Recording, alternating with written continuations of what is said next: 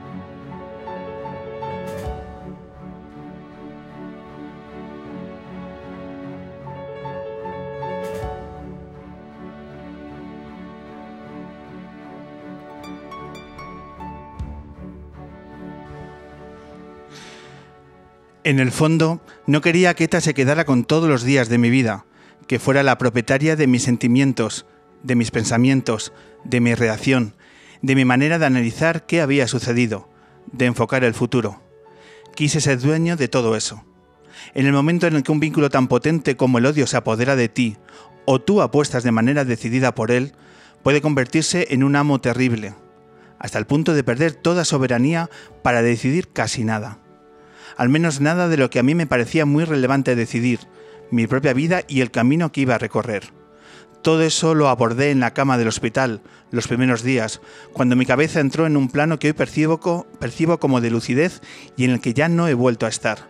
Fue como una inesperada capacidad para enfocar bien en las peores circunstancias posibles, porque creo que ese enfoque es el correcto.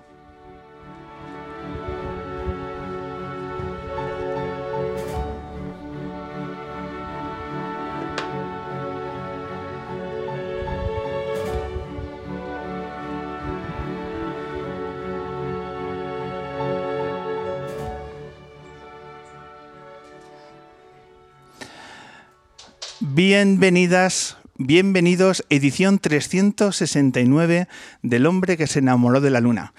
Hoy retomamos nuestro espacio en la calle La Palma 73, retomamos la luna en Matt Vitans Guitars, este espacio maravilloso que siempre os recomendamos visitar y más si es un jueves donde cae la luna. Una semana después de, esa luna tan eh, llena de adrenalina y de emoción que, que grabamos en la Facultad de Trabajo Social, retomamos este espacio para de nuevo firmar esas lunas íntimas con nuestro público que ya está aquí presente. Hoy vamos a tener en el bloque de la música a Nat Simmons.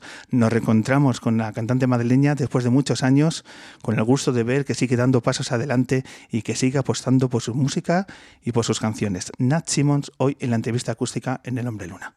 Y para comenzar, ni más ni menos que Edu Madina que nos trae su conocimiento de música, de conciertos, su experiencia vital y su libro, un libro maravilloso del que vamos a hablar en los siguientes minutos. Así que nada, tenemos que hacer que aplaudir a nuestro invitado ilustre hoy en la luna, Edu Madina.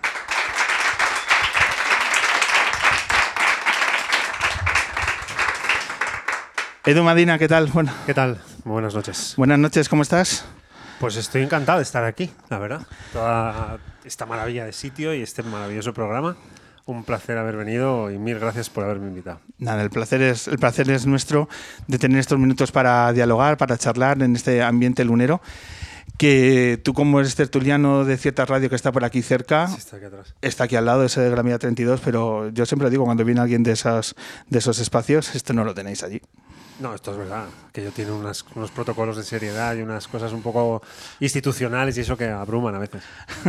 mucha pantalla, mucha pantalla, pero no tenéis. ¿Te ha gustado la tienda? ¿Te ha gustado bueno, me ha este- este encantado. Había pasado por la calle porque esta es una calle que los bilbaínos fans de un grupo estupendo que tenemos ahí al lado, que se llama McEnroe, pues eh, eh, peregrinamos un poco aquí porque tiene una canción dedicada a esta calle, es una historia de amor preciosa que sucede en esta calle.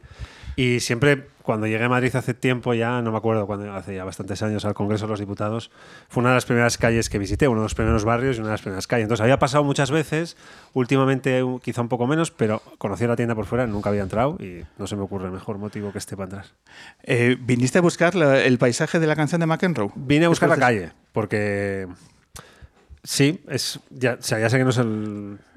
En fin, no sé si es el grupo más divertido del mundo y tal, ¿no? Pero a los de Bilbao, pues que nos llueve encima todo el día, pues McEnroe es un grupo que nos encanta, ¿no? Y además él, el cantante Ricardo Lezón, me cae especialmente bien, le tengo un cariño enorme y me gusta mucho su obra. Entonces esta calle está en una de sus letras, en una de sus canciones, uno de sus discos y he venido a verla siguiendo un poco los pasos de esa canción, sí.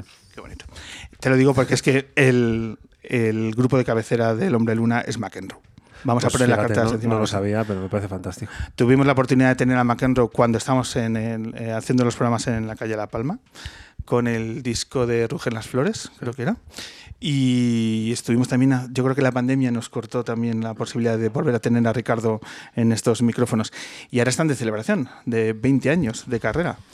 Sí, y además él ha tom- ah, yo creo que no sé si ayer o hoy mismo está en Barcelona con The New Raymond haciendo acústicos en, en el- en la obra compartida que tienen. El grupo está otra vez, creo que están trabajando en un, en un- en álbum nuevo. Han tocado mm, hace no mucho por aquí cerca, en la sala, en la sala Boot. Y, y además me acuerdo cuando tocó la canción de La Palma, dijo, bueno, la calle La Palma que está muy cerquita de aquí. Sí, todo, todo lleva La Palma, la verdad, últimamente. Pues vamos a ver si con esta excusa de los 20 años y si Ricardo escucha eh, esta entrevista, ya se la dejamos votando, que nos encantaría que este año, de los 20 años de McEnroe, se pasara, se pasara por, por la luna. Eh, además, te tengo que agradecer que estés, eh, estamos grabando el día 10, jueves, en hora y media, San Mamés, semifinal Sí. de Copa. Pero exactamente en hora y media. Estuve el otro día contra el Madrid, en el campo. Y fue uno de esos días de, de alucinar. Fantástico, lleno todo, la ciudad ardiendo con el partido y el Atleti ganando en el Real Madrid. Supongo que aquí habrá alguien del Madrid, no quiero extenderme, pero la verdad es que fue precioso. Y hoy sí, hoy juega contra, dentro de muy poquito tiempo, contra, contra el Valencia el primer paso de la semifinal. A ver si sale bien. ¿Vas mucho por San Mamés? Cuando estoy en Bilbao procuro entrar, porque tengo un niño de 12 años que se llama Unax, que nació en Bilbao, eh, pero que ha hecho toda su vida escolar aquí en Madrid y vive aquí, con su madre conmigo.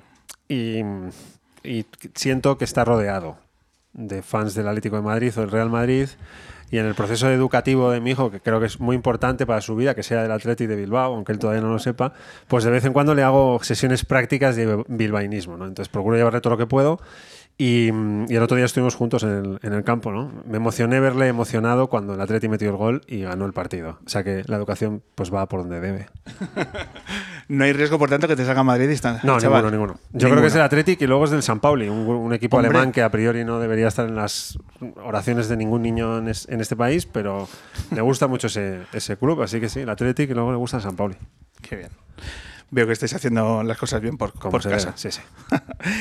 Eh, estamos eh, muy interesados en charlar, Edu, aparte de música, que en el tramo final retomaremos Sí. eh, tu vertiente eh, de amante de la música y de los conciertos. Eh, queremos hablar de este, de este libro que tengo en mis manos, de todos los futuros perdidos, que tengo un ejemplar de la tercera edición. Sí. Eh, no sé si ha salido ya la cuarta. No, está en la tercera todavía. Bueno, pues después de este programa, la cuarta, ya Sí, iré editándola, ¿vale? Eh, quiero hablar de este libro, ¿vale? bien. Porque es una lectura eh, fantástica en el sentido de cómo se puede plantear un diálogo entre dos personas con una experiencia en primerísima persona de los acontecimientos que vamos, que vamos a hablar. Y, y lo que primero quiero saber es quién fue la primera persona que puso la primera piedra de este libro. ¿Quién fue el primero que dijo, oye, esto sería una buena idea? Pues mira, Da- David Trías, que es uno de los jefes de los grupos, de los equipos de editores de Random House y de Plaza y Janés, que es la editorial de este libro, Todos los futuros perdidos, que se le ocurrió un día que, que viendo que llegaba el décimo aniversario del fin de ETA, en octubre del año 2021, era un buen momento, vamos a decir, conmemorativo para sacar una conversación entre un chaval de mi edad, del Partido Popular guipuzcoano, Borja Semper, que fue de- presidente del Partido Popular en Guipúzcoa, portavoz del PP en el Parlamento Vasco, además muy bueno durante muchos años, y yo, que bueno, soy de Bilbao y milité y estuve durante mucho tiempo en el Congreso de los Diputados en las filas del Partido Socialista. A los dos nos dio al principio un poco de vértigo, porque era como volver a mirar un pasado que está escrito en nuestra historia como con alfileres, pincha prácticamente en cada capítulo y son recuerdos prácticamente todos muy dolorosos.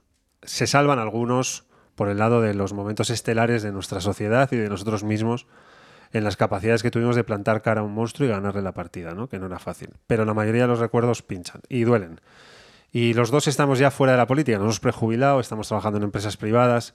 Nos invitaba a un viaje hacia el pasado, pero pasado, pasado, que nos dio un poco de vértigo. Pero al final nos lanzamos, porque pensamos que en este duelo entre el olvido y la memoria había un pequeño granito de arena que aportar en el campo de la memoria, en un país que no sé qué le pasa, pero tiene una relación tensa con los hechos dolorosos del pasado, la guerra civil, la dictadura, el terrorismo. Todo esto hacemos como que no queremos verlo, ¿no? Los dos decidimos meternos y bueno, la verdad es que haya quedado ese granito de arena que es esta tercera edición ya de este libro tan para él y para mí tan emocionante. Son tres días, tres jornadas en las que habéis estado eh, charlando, dialogando. ¿Cómo dirigidas eran las jornadas? ¿Quién imponía un poco la ruta a seguir? Bueno, pues mira, una de las periodistas que más conoce la fenomenología del terrorismo en Euskadi, sus raíces más profundas, sus protagonistas principales, sus narrativas, sus historias, sus capítulos, sus todo, se llama Lourdes Pérez y es la ha sido hasta hace poco la subdirectora del Diario Vasco, un periódico, el principal periódico de Guipúzcoa, uno de los periódicos más importantes que hay en Euskadi. ¿no? Em, y trabajamos con ella la estructura durante varios meses, eligiendo los temas, tratando de encontrar el tono, las orientaciones. No nos apetecía un libro que le pasara la factura pendiente a nadie, en parte porque no tenemos facturas pendientes, ni, ni revisiones mm, que edulcoraran nada, ni no, queríamos escribir nada que estuviera escrito torcido en nuestro pasado, en minúscula, eh, en letras mayúsculas, no queríamos espejos aumentados, nada de eso. Queríamos algo que sir- sirviera para exponer o explicar dialogadamente una experiencia y un análisis, el mío y el de Borja, de lo que significó el terrorismo en el País Vasco y el papel que jugó, eh, con alguien que lo conocía muy a fondo. Y una vez pactada la estructura y orientados los tonos y los temas, pues fue muy fácil porque es muy buena. Nos conoce a los dos desde que teníamos 25, 24, 25 años, eh, cuando estábamos por ahí metidos en, en las, en los interlineados de la política vasca y nos ha visto crecer, ¿no? Casi que desde llevábamos pantalón corto. Así que se lo sabía todo, mucho más que nosotros. Fue espectacular trabajar con ella porque Lourdes, bueno, pues eso, una de las grandes conocedoras del tema del terrorismo en este país y en Euskadi especialmente es, es ella. ¿Había una amistad previa entre Borja y tú? A ratos, porque fíjate, nos conocimos de niños en un campamento de verano. Nuestros padres nos mandaron al mismo campamento de verano con, no me acuerdo, 12, 13 años. Coincidimos ahí en un pueblito de Navarra. Nos- nos caímos bien, nos perdimos la pista. Me lo volví a encontrar bajo el balcón de Hermoa en los días del secuestro de Miguel Ángel Blanco. Secuestran a Miguel Ángel Blanco, la gente más joven de las juventudes socialistas de Euskadi. Nos fuimos a Hermoa a ayudar a los de nuevas generaciones del PP, porque Miguel Ángel Blanco era de las nuevas generaciones del Partido Popular. Y me lo encontré debajo del balcón de Hermoa. Le reconocí, me recono- del ayuntamiento. Me reconoció, le reconocí. Pasamos juntos aquellos días terribles. Y luego vi cómo entró en el Parlamento Vasco. Él me vio a mí llegar al Congreso de los Diputados. Bueno, nos fuimos viendo y, y encontrando y reencontrando y perdiendo la pista hasta que finalmente salimos de la política y curiosamente yo diría que nos hemos hecho amigos, amigos del verbo amigos, como dice uno de mi cuadrilla, amigos del verbo amigos, una vez que estamos ya fuera de la actividad institucional y política, ¿no? Es del PP y tal, pero cada vez me cae mejor. ¿Podrías haber hecho este libro con otro político del Partido Popular? Sí, sí, porque en términos de buena relación tuve muy muy buena con Soraya de Santa María, cuando eh, yo era el portavoz adjunto del PSOE en el Congreso y ella la portavoz, con José Luis Ayón, exministros de Rajoy con los que tuve muy buena relación. eh, podría haberlo hecho. Lo que pasa es que creo que la experiencia del terrorismo en Euskadi pasa más por una persona como Borja que por una persona como Soraya de Santa María o José Luis Ayón, ¿no? que las- lo conocieron, pero Borja nació con ello en el paisaje, lo vivió, le rozó muy de cerca y casi que conformó mucho de su personalidad, como conformó la personalidad de manera consciente o inconsciente de todas esas vascas y vascos que nos tocó vivir durante veintipico años de, de todo el recorrido vital con una un grupo de gente allí que pensaba que sus ideas valían más que nuestras vidas. ¿no? Citabas anteriormente que sois expolíticos. Sí, ¿Prejubilados, has dicho? preju- prejubilados sí, anticipadamente, ¿no? Anticipada. muy jóvenes. El hecho de que estéis fuera de, de la actividad política, que estéis fuera de, de los partidos Sí. de, de ambos, eh, ¿eso ha facilitado el libro? Es decir, si estáis dentro, los partidos hubieran controlado eh, la obra. No, nos hubiésemos autocontrolado nosotros más para no salirnos, vamos a decir, de los contornos editoriales, ¿no? ideológicos del PP en su caso, del Partido Socialista en mi caso. Ahora, una vez fuera, vas más ligero de peso, ¿no? No tienes camiseta puesta, eres tú y nada más. Es verdad que, es- que los dos seguimos siendo el del PP y yo sigo siendo el PSOE, ¿no?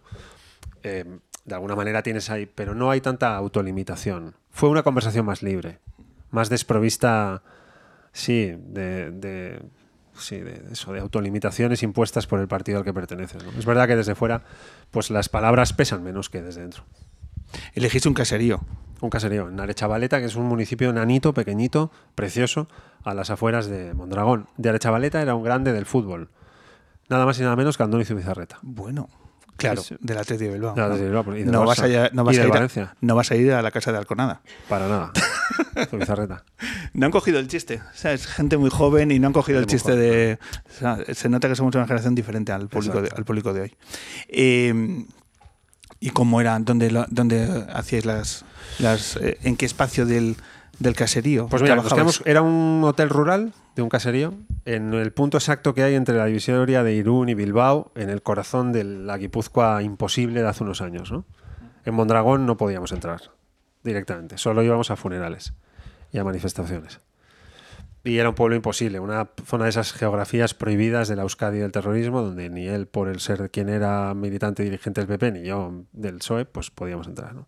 Así que era una esa especie de punto intermedio, de intersección, de cruce de caminos, bellísimo además, rodeado de una belleza paisajística un poco sobrecogedora incluso. Eh, allí nos metimos y en el salón eh, trabajamos 12 horas al día durante tres días y medio.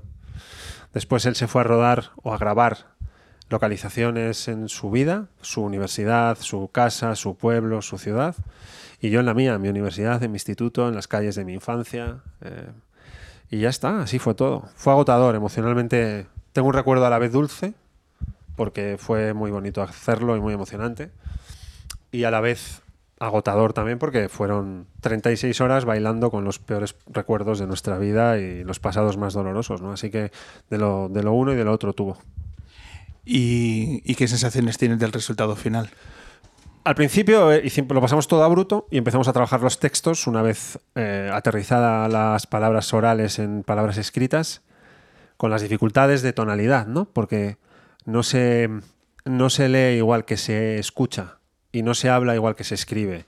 Así que esa transición, esa, esa traducción de formatos de lenguaje daba error a ratos y hubo que corregir cuestiones de forma y después cuestiones de fondo y después entrelazar la conversación y después borrar repeticiones para no aburrir al lector y después buscar una cierta linealidad temporal, que hubiera una lógica de tiempo y de contenidos.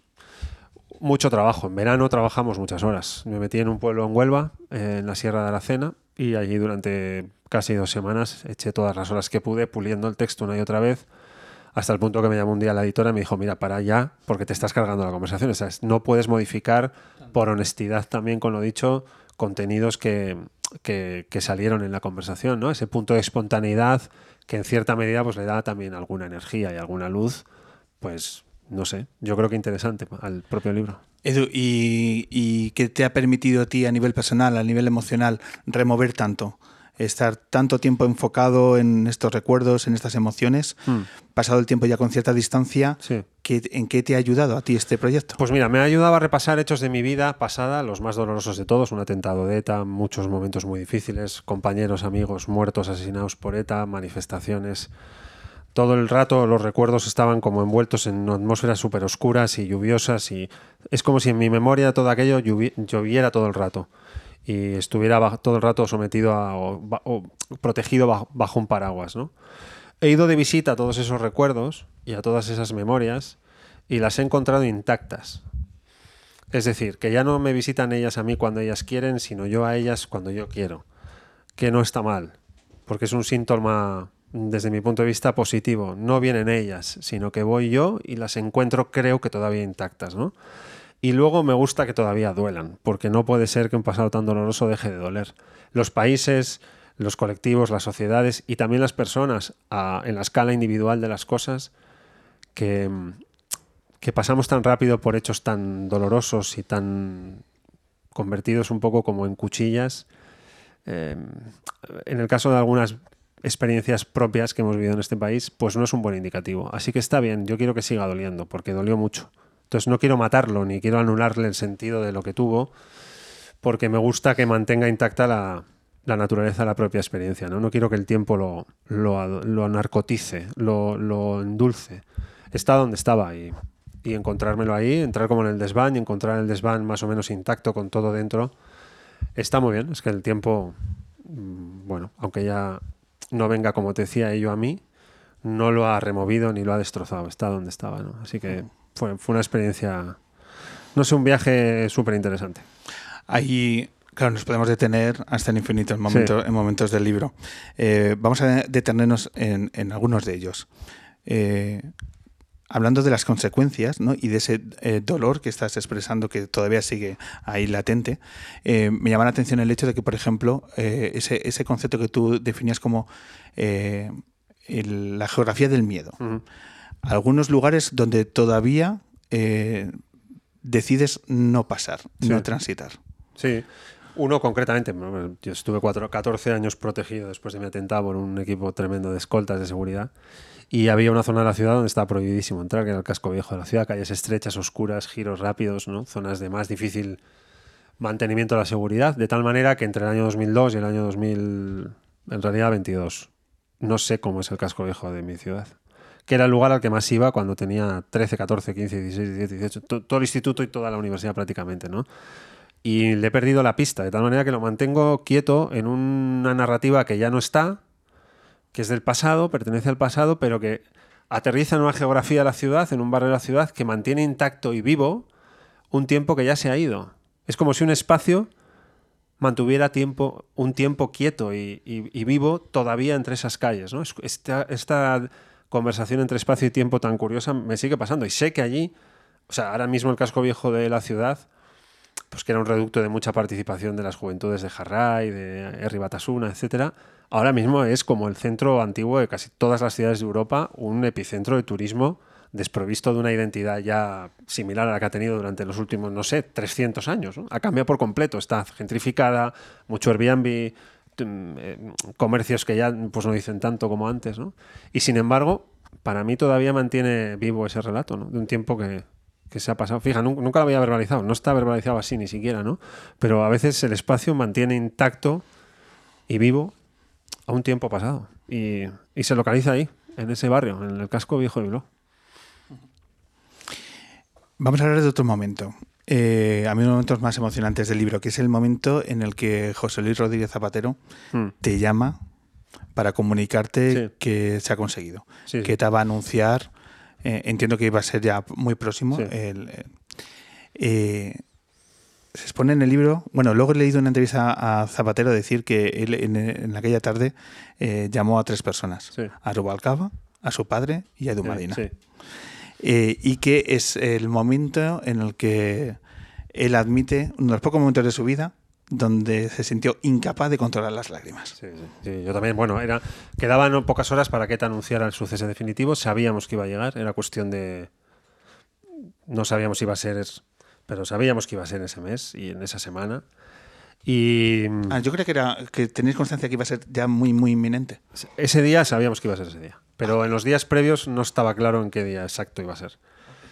De hecho, al Lendakari Pachi López lo pilló en un viaje en, en Estados Unidos con empresarios y, y, luego tuvo que aguantar bastante sorna con eso en el Parlamento Vasco y tal, ¿no? Pero, bueno, lo trabajamos mucho en el proceso de paz, sabíamos que aquello avanzaba y que iba a llegar. El día a partir del cual ETA iba a dejar de existir.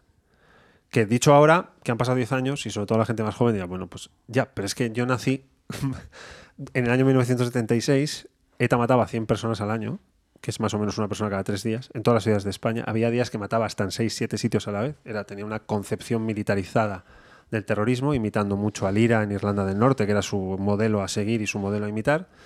Y crecí con el mito de la imbatibilidad de ETA. Estaba establecido en todo el paisaje humano y conversacional. Son imbatibles, no se les puede ganar. Siempre estarán. De tal manera que el día en que ETA dice adiós, cuando has vivido toda tu vida con una cosa que estaba ahí cuando tú naciste y que casi te mata y que tienes 30 y 40 años casi o 36 años y todavía sigue ahí, es el último grupo terrorista nacido en Europa en los años 60 que perdura 50 años después. En Irlanda, en Francia, en Alemania, en Italia han desaparecido por el camino, en Euskadi sigue, justo donde a ti te ha tocado vivir y nacer y estar. fue la leche. Entonces aquella conversación fue muy emocionante, sí, sí. Yo sé que con Rubalcaba hablaron largo y tendido de, de cómo había ido toda la operativa del proceso de paz. Habló con su padre y hablé con él yo. Bueno, él conmigo, yo no podía ni hablar. Y yo, en fin, no sé si esto es ñoño, no tengo ni idea, ¿no? Pero claramente el 20 de octubre del año 2011 es uno de los días más emocionantes de mi vida. Eh, fíjate, yo recuerdo aquella tarde, eh, que a mí también me pilló un poco de sorpresa, no me lo esperaba que fuera de pronto. Y muchas veces me he preguntado que cuando en, en conversaciones con amigos y eh, siempre pensamos, siempre recordamos dónde estuvimos en el 11S, el 11M, Sí. alguna manifestación y tal. Eh, y me gustaría que estuviese más impregnada en, eh, la conciencia eh, de la gente dónde estaba el día que ETA anunció, porque no solemos referir eh, ese momento como uno de los momentos que marcan nuestra trayectoria vital. y que ahora que hayan pasado 10 años, o sea, yo no me imaginaba que iba a vivir ese momento, es decir, hace 10 años que ETA ha desaparecido. O sea, en aquellos años no lo contemplamos esa realidad. No, no lo contemplábamos, ¿no? Y yo no sé si tenemos eh, conciencia de la importancia de aquella tarde eh, a nivel general, a nivel de decir, ese momento determina también la calidad de nuestra vida. Total, sí, sí. Bueno, yo creo que la gente más joven obviamente no, pero yo creo que la gente que tiene más de 30, de 30 en adelante, yo creo que sí la recuerda, ¿no? Aunque no estemos todo el día hablando de ella, que tampoco hay que andar dando la lata a nadie, ¿no? Pero para gente más de, de 30 en adelante yo creo que fue una cita muy importante con, con nosotros mismos. ¿Qué te ha dicho Zapatero del libro?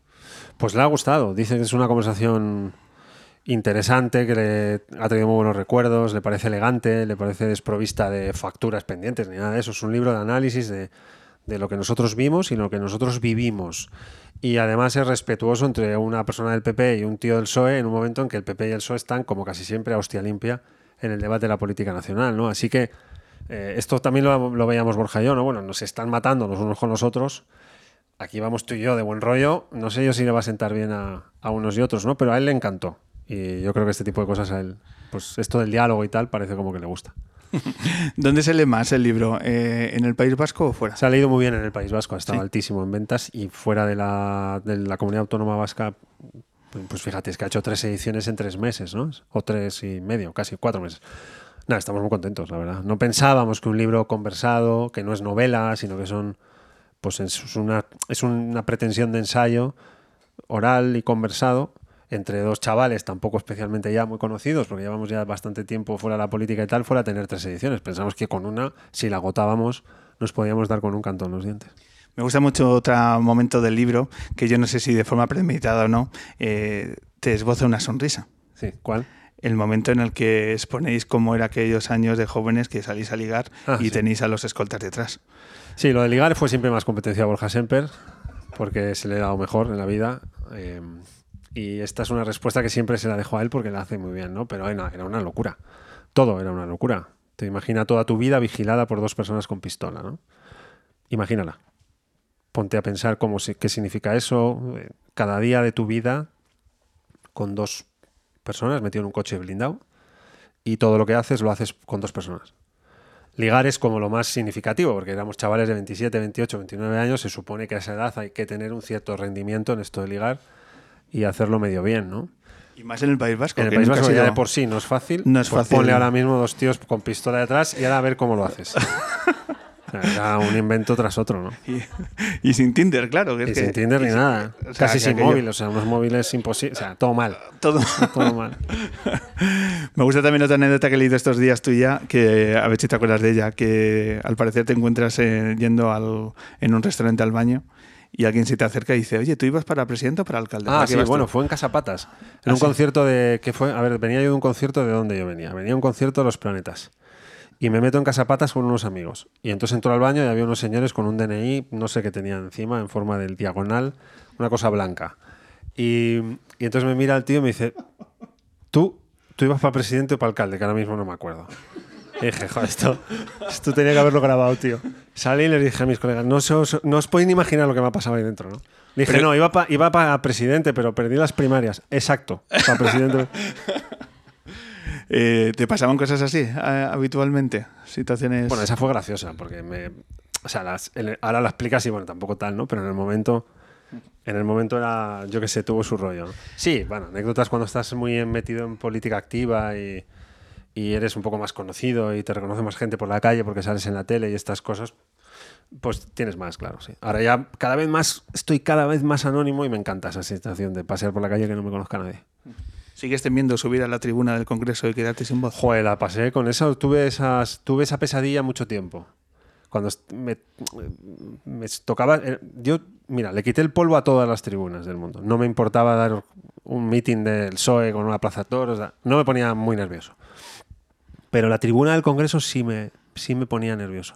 Hablaba en comisión y tal, nada. Él, o incluso desde el escaño. Pero la tribuna me daba. Me generaba, no sé por qué, nervios. Hasta el último día. Fui diputado 13 años.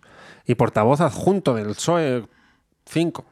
Que está todo el día hablando, ¿no? Pero no le quité los nervios nunca. Y entonces algunas veces soñaba con que subía y me quedaba sin voz. Como que no podía hablar. Entonces, claro, obviamente todo el Parlamento se descojonaba de mí. El sueño se completaba con eso, ¿no?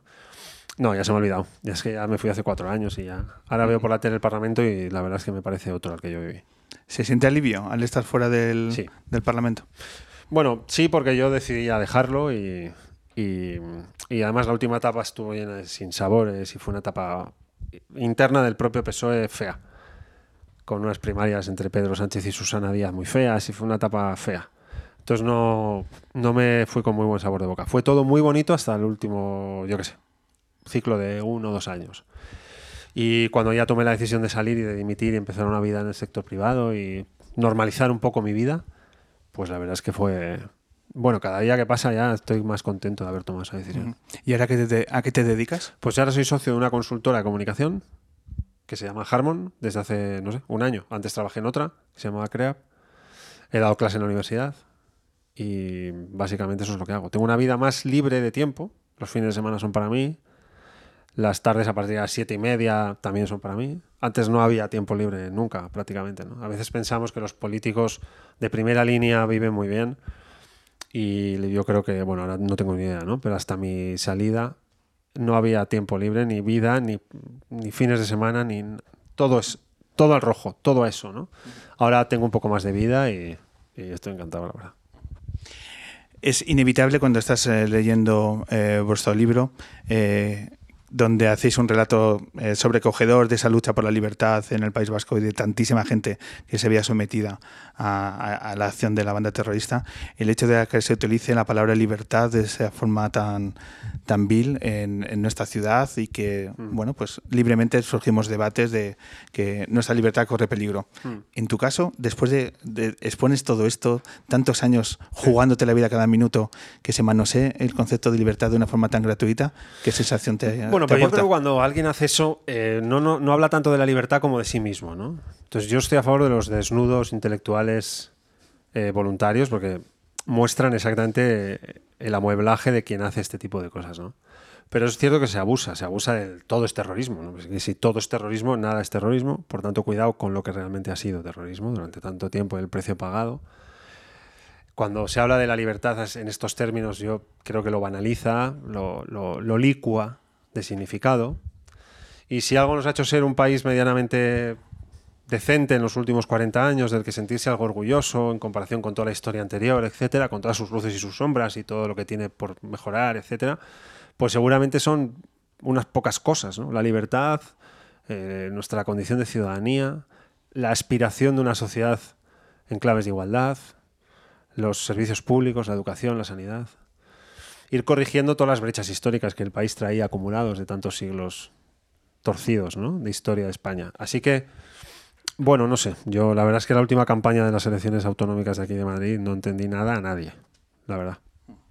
Venga, va para el último bloque vamos a hablar de música. Ya que estamos Muy aquí, es, es- es im- imposible no, no hacerlo. Rápidamente, ¿qué te parece el último disco de los planetas?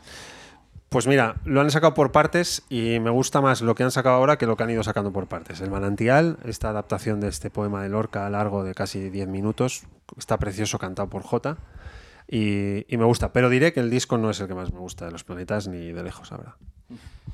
¿Cuánto hace que no vas a un concierto de los planetas? ¿Has tenido oportunidad? Conciertos, el último no me acuerdo cuándo fue, prepandemia, creo. Sí, sí, prepandemia y ¿dónde? ¿Dónde? Eh, ¿Has contado- Bilbao, Granada, no me acuerdo. ¿Has contado alguna vez cuántos conciertos has ido de los planetas? Des- Unos 20. Unas 20. ¿Alguno que destaca en tu memoria? Joder, la primera que les vi eh, fue en la Riviera y se marcaron un concierto. Estaban súper en forma esa noche y, se marcaron un concierto que me quedé impactado durante, no sé, muchos años. Y una vez aquí en el WeThink, que tocaron toda la pista prácticamente llena, eh, que fue espectacular, con el Zona Temporalmente Autónoma, el, el anterior disco, ¿no? una maravilla. Un, un grupo ya en estado brillantez total que me tenían enamorado, la verdad. La pandemia cortó un poco el camino, la- poco. ¿Qué te parece Fuerza Nueva, el proyecto que hacen con... Me aburro un poco más en Fuerza Nueva que en Planetas. Me gusta más la formación con Eric, el batería, con Banning a los teclados, Julián, el Floren y el J. Y cuando les veo a los cinco, digo, ese es mi grupo, ese es el que más me gusta. De los grupos españoles así que están en activo, bueno, pues ya sé que no es ningún secreto, pero es el que más me gusta. ¿Qué otros grupos eh, nacionales de...? Pues mira, ahora estoy, me ha dado por reivindicar uno que ha caído en el olvido un poco y me jode, porque me parece el gran grupo de los 90. Se llama Esclarecidos. Esclarecidos es un grupo que no ha tenido la prensa y las ventas y la fama que debería haber tenido. ¿no? Escuchamos otras cosas así, un poco por encima de nuestras posibilidades. Y este gran grupo, que era un grupo que me encantaba, ahora estoy otra vez ahí revisando sus vinilos y sus CDs y escuchando y le he mandado un mensaje por Twitter, oye, disculpad, ¿no os importaría dar otro concierto? Que no me dio tiempo a veros en directo y tal. Y bueno, Esclarecidos es un grupo que reivindico ¿Y, mucho. y- y qué te han dicho? Pues me mandaron una letra de Dragón Negro que, es- que dice que, bueno, que el futuro ya se verá, básicamente. ¿no? No me dijeron ni que sí ni que no, sino todo lo contrario. Eh, y para acabar, ¿qué sala de Madrid es la que más te gusta para ir a?